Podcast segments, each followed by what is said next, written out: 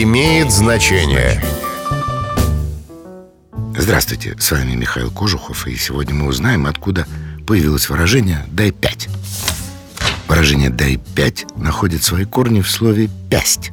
Именно так раньше называли кисть или ладонь. Было и приветственное выражение «дай пясть», которое позже сократилось на одну букву и превратилось в «дай пять».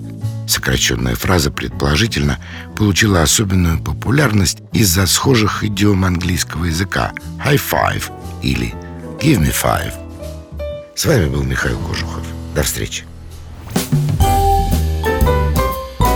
Имеет значение.